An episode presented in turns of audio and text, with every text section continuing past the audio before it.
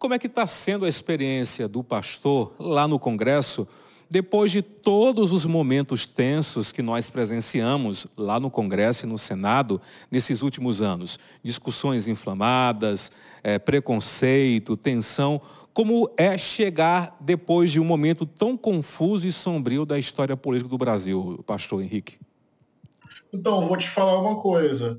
Continua muito tenso porque lá no Congresso tem uma extrema direita muito forte, com uma linguagem tóxica, violenta, ameaçadora, boicotando o governo, enfrentando a democracia. Não é um ambiente tranquilo. É muito tenso, mas estamos lá firmes, numa rede para sustentar o governo Lula, para reduzir desigualdade, oferecer melhores condições de vida para o nosso povo trabalhador, combater a fome e vou te falar, enfrentar a extrema-direita, que significa salvar a democracia brasileira. O que acontece no Brasil hoje é grave, porque tem um grupo que é armado, que é miliciano, que é contra as mulheres, que é contra o povo negro, que é contra os indígenas, que elogia torturadores, ou seja, tem uma extrema-direita no Brasil inflamando discursos de ódio e nós temos uma tarefa histórica, que é isolar esse campo, defender a democracia nesse país e construir condições para que o nosso povo empobrecido, trabalhador, tenha mais oportunidades e uma vida digna. Pastor Henrique, é, o senhor já recebeu algum tipo de ameaça pela, pelos seus posicionamentos pelas suas ideias apresentadas, já que o senhor bem descreveu que o Brasil ainda vive um momento de uma classe política adoentada. Defender a democracia, defender o preto, defender a mulher, defender o pobre, tem sido difícil hoje no Brasil? Tem recebido constantes ameaças ou não, pastor? Sim, nós recebemos discursos de ódio, palavras violentas e eventualmente ameaça. Infelizmente, eu não romantizo isso, eu não naturalizo isso. É, o Brasil é um país perigoso. Mas olha, veja, eu ainda sou um parlamentar, tenho alguma visibilidade, proteção institucional. Óbvio que alguma coisa pode acontecer comigo, mas eu tenho esses recursos que me protegem. Agora, a cada 28 minutos, um jovem negro é executado no Brasil. 40% dos assassinatos que aconteceram no campo ano passado foram contra indígenas, segundo a Comissão Pastoral da Terra. O Brasil é um país muito perigoso para ativistas ambientais, ativistas de direitos humanos. Então, eu ainda tenho algum grau de visibilidade, de proteção que o meu cargo me oferece. Eu fico pensando no nosso povão aí, dos nossos militantes, defensores de direitos humanos, do meio ambiente, os indígenas, as mulheres. Então, infelizmente, esse país ainda é muito perigoso para quem luta por cidadania, por justiça, por democracia.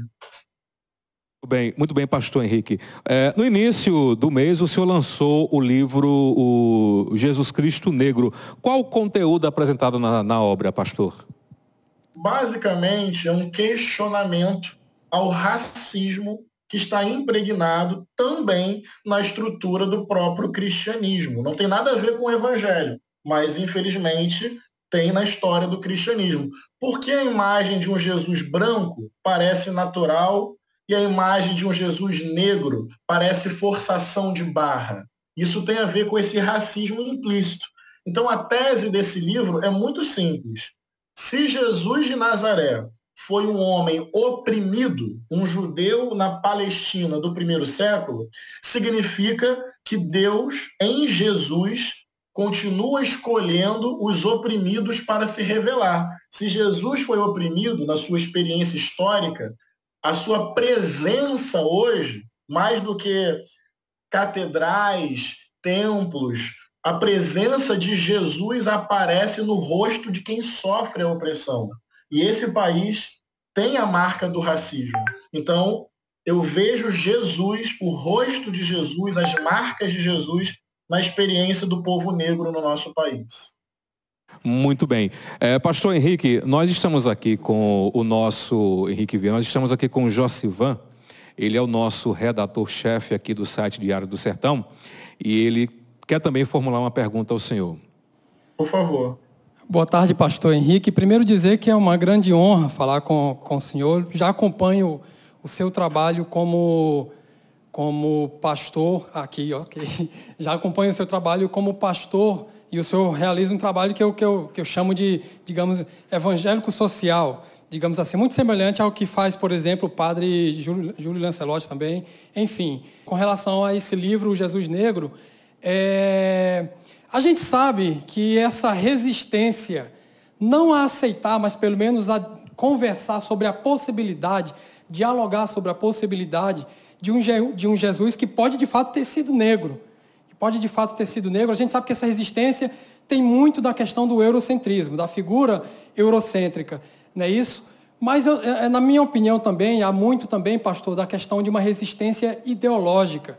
Quando se imagina uma figura como Jesus, ou pode ser outras figuras ah, importantes da nossa história, quando se imagina uma figura negra, vem toda uma carga, uma carga ideológica que muita gente é, rejeita afasta. Eu posso, eu posso aqui, já que a gente falou de cinema, posso aqui lembrar, acredito que o pastor já deva ter assistido a cinebiografia de Malcolm X, o filme Malcolm, que foi interpretado brilhantemente por Denzel Washington. E já o Malcolm também já afirmava nessa possibilidade de Jesus é, ter sido uma figura negra e não branca. No próprio filme de Carlos Marighella, aqui, onde o senhor atua, também é discutido isso. Marighella também, ah, também levantava essa hipótese. É, e aí isso nos faz refletir sobre isso, sobre a possibilidade dessa essa rejeição, não, não ser só a questão da figura estética eurocêntrica, mas também de toda essa carga ideológica que se combate quando se fala na, na, nas pessoas negras e tudo que elas representam. Como é que o senhor vê essa questão? Perfeito, meu irmão. Você deu uma aula, eu concordo totalmente com você, porque a questão não é apenas estética. Vamos lá do ponto de vista historiográfico, geográfico, um judeu da Palestina no primeiro século não era um homem branco com absoluta certeza. A ciência nos dá tranquilidade quanto a isso. Só que a tese do livro vai além da cor da pele, vai além da questão estética. Tem a ver com a dimensão ideológica que você está colocando. Porque o embranquecimento da figura de Jesus não foi só uma questão de pele, foi uma questão política, porque tem a ver com o eurocentrismo, tem a ver com a colonização, tem a ver com esse Jesus guerreiro que justifica as cruzadas, que justifica a colonização, que justifica a escravidão sobre o povo negro, a dizimação sobre os povos indígenas. Esse Jesus que nada tem a ver com o testemunho do Evangelho. Eu vou resumir numa frase que aparece no livro, que é a seguinte: É preciso interpretar Jesus não pela lente do Estado que o matou. É preciso interpretar Jesus pela lente da periferia que o formou. Ou seja, Jesus vem de Nazaré, esse é o registro social só que ele vem sendo interpretado pela lente do poder, do privilégio, do acúmulo de riqueza, da luxúria, da ganância. Então você silencia o Jesus do Evangelho e cria esse Jesus bélico, guerreiro, com um fuzil na mão. Só que isso não tem nada a ver com o testemunho do Evangelho.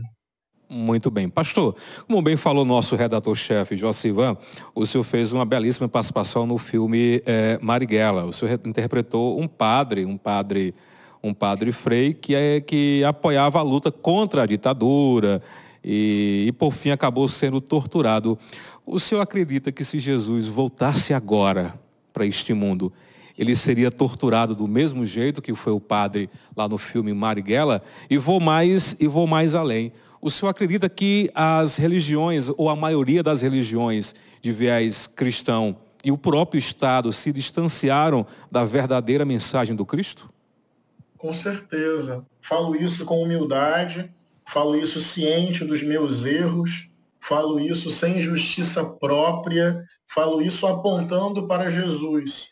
que é quem eu quero amar e seguir todos os dias da minha vida. Mas eu creio que sim, talvez hoje, curiosamente, muitos matariam Jesus usando o nome de Jesus para isso. Olha que tristeza. Mas tem um cristianismo que se afastou muito do Cristo. Não estou falando de todas as pessoas, não estou generalizando, mas um cristianismo que produziu fogueira da Inquisição, um cristianismo que colocou chicote nas costas do povo negro, um cristianismo que apontou a arma contra os indígenas, um cristianismo que silenciou as mulheres e tantas violências que são feitas até hoje. Tem gente que fala Deus acima de tudo com uma arma na mão, odiando o próximo, estimulando a violência. Esse tipo de cristianismo não tem cheiro de Cristo. Esse tipo de cristianismo se afastou de Cristo. E pior, esse tipo de cristianismo poderia torturar e matar Cristo. Olha que tristeza e que contrassenso. Então é preciso voltar os olhos para a simplicidade, para a generosidade, para a amorosidade e para o caráter social e espiritual do Evangelho de Jesus. O senhor não acha que, de repente, a, a interferência do, da cultura religiosa na política não pode comprometer cada vez mais as políticas públicas? Ou o senhor acha que é o contrário? Não, que é preciso inserir uma, um aspecto religioso com mais transparência para que a política possa ter mais oxigenação? Na verdade, depende da relação entre religião e política. A relação que se estabelece como projeto de poder eu quero que a minha religião controle a sociedade. Eu quero que a minha religião paute o Estado, o orçamento, as políticas públicas. Isso é nefasto.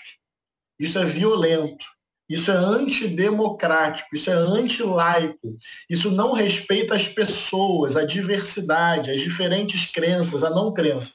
Quando a religião se torna projeto de poder, ela vira instrumento de guerra e de morte. Agora, dá para religião inspirar, vou usar esse termo, inspirar ações em prol da justiça social, em prol dos direitos humanos, em prol da alimentação saudável para o nosso povo. A religião pode ser fonte de inspiração para a busca do bem comum, da justiça, da defesa dos pobres.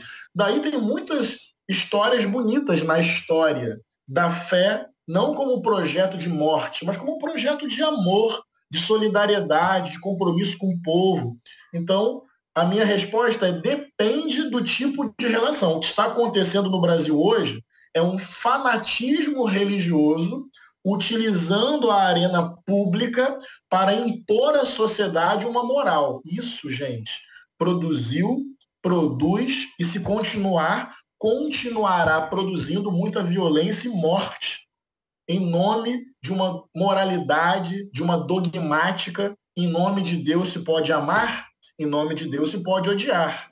Em nome de Deus se pode dar a vida por alguém, em nome de Deus pode se tirar a vida de alguém. Depende do conteúdo que essa religião, que essa forma de viver a religião propõe. É, pastor, o senhor também é historiador, é pesquisador. O que é que o senhor atribui um número tão alto de evangélicos apoiarem, terem apoiado o ex-presidente Jair Messias Bolsonaro? Momento difícil da nossa história. Lideranças evangélicas ultraconservadoras têm muito poder há décadas, especialmente poder midiático. Então você tem aí programas e programas de televisão há 30 anos falando para milhões de brasileiros em nome do campo evangélico, o que é um absurdo. Isso ajuda a construir uma cultura, isso influencia comportamento. Então, acho que tem aí relação entre poder econômico, poder midiático, poder político e essa narrativa falaciosa que acaba muitas vezes capturando o coração das pessoas. Eu lamento profundamente, eu reconheço que é isso mesmo que você está falando, mas não entrega os pontos, não. Também tem resistência, também tem pluralidade, também tem campo evangélico progressista. Tem gente que não quer a bolsonarização da igreja. Quer que a igreja seja igreja, de Jesus e amando e servindo o povo. É, Pastor Henrique, é, o Bolsonaro ele obteve um pouco mais de 58 milhões de votos aqui no Brasil, que isso dá mais ou menos 49,1% da população votante no Brasil. É um número muito alto. É, o senhor crê que a maioria dessas pessoas ainda continua esperando a volta de Bolsonaro ou então nos bastidores fomentando um novo mito Messias? Não, olha, saiu uma pesquisa agora do IPEC, por exemplo, que 12% dos eleitores de Bolsonaro avaliam como ótimo governo Lula, como bom governo Lula. 12% de quem votou em Bolsonaro há seis meses atrás, há quase, quase um ano atrás, né? É, então, e, e tem uma outra questão que é a seguinte: tem uma parcela que é fanática mesmo, tem uma parcela fascista na sociedade brasileira. Mas eu não acho que todo eleitor do Bolsonaro é um bolsonarista. A vida é mais complexa. A vida tem outros gatilhos, outras influências que fazem uma pessoa votar em Bolsonaro. Então, eu acho que tem uma parcela, assim, que nem você falou, que heroiciza Bolsonaro e que está com uma disposição muito autoritária no coração. E tem uma outra parcela que não, que, na minha opinião, pode se deslocar, pode mudar de opinião, é possível trocar ideia, é possível conversar. E nós temos que avançar aí, com muita humildade. Pastor, ao longo de tantos anos, vem se construindo a cultura da descrença no país. Do tipo, ah, Brasil não tem mais jeito não, é isso aqui mesmo. E aí eu lhe pergunto, pastor, agora como político atuante, como deputado, historiador, teólogo, o Brasil ainda tem jeito? Tem jeito, tem que ter. Eu acho que nós temos que lembrar que esse é o país da revolta dos malês, esse é o país da revolta dos canudos, esse é o país de Zumbi de Dandara, esse é o país da história dos quilombos, esse é o país das resistências indígenas, esse é o país do movimento negro, de Abdias de Nascimento, do teatro negro, esse é o país de grandes artistas, esse é, esse é o país de um povo trabalhador, esse é o país do movimento estudantil, esse é o país das comunidades eclesiais de base, da teologia da libertação, do MST, do MTST, esse é o país de Chico Mendes, de Irmã Dorothy, de Dom Helder, de Dom Pedro Casaldáliga, esse é o país de mãe menininha, esse é o país que tem muito florescimento, como diz lá o samba enredo da Mangueira. Brasil chegou a vez de ouvir as Marias, os Maíns, as Marielles e os Malês. Então, é um país marcado pelo sangue do povo, é um país marcado pela exploração, pelo latifúndio, por uma elite econômica com mentalidade escravocrata e colonizadora, é um país com um sistema financeiro feroz que lucra em cima da dívida e do suor do povo. Esse é o país dos homens armados e que querem dominar tudo, ok, mas é também um país das resistências, da pluralidade, da arte, de Zumbi, de Dandara, de Carolina Maria de Jesus, de João Cândido Almirante Negro, da irmã Dorothy Steng. Ah, é o país que tem resistências aí. E em nome por amor a essas resistências, por Paulo Freire, eu quero esperançar, acreditar e fazer politicamente um país melhor. É preciso acreditar. Pastor Henrique, o que esperar do seu trabalho como deputado federal na Câmara dos Deputados? Um mandato sério, comprometido com as lutas do povo que defende a democracia, que enfrenta a extrema-direita, que se coloca ao lado dos movimentos sociais e populares e que enfrenta o fundamentalismo religioso, que mata gente e também enfrenta o racismo. É um mandato de um homem negro, inspirado nas lutas, na ancestralidade, na presença do povo negro. Contem com um mandato assim, do povo, para o povo e com o povo. Pastor Henrique, muito obrigado pela sua participação. Foi um prazer imenso, foi uma honra gigantesca poder conversar com o senhor. Espero que em outro, outra ocasião, de acordo com o seu tempo e agenda, a gente volte a conversar aqui no nosso programa. Mas as pessoas interessadas, o livro Jesus Negro já está disponível em todas as livrarias. Fique à vontade para divulgá-lo um pouco mais. Está tá disponível nas livrarias e pode comprar na internet também pela Amazon. é, Jesus Negro, o grito antirracista da Bíblia. Tá uma linguagem tranquila, que conta histórias bíblicas do Antigo e do Novo Testamento, fala de Maria, fala centralmente de Jesus e mostra que não dá para ser fiel a Jesus e ficar em silêncio diante do racismo. E que bênção, que alegria, que oportunidade poder pensar um Jesus negro. Comprem um livro e levem adiante. Pastor Henrique, suas redes sociais para quem quiser acompanhar e conhecer um pouco mais do seu trabalho, quais são? Principalmente arroba Pastor Henrique Vieira no Instagram. Acho que é a principal rede, dali você pode chegar ao meu Twitter e ao meu Facebook, ao meu TikTok, ao meu YouTube.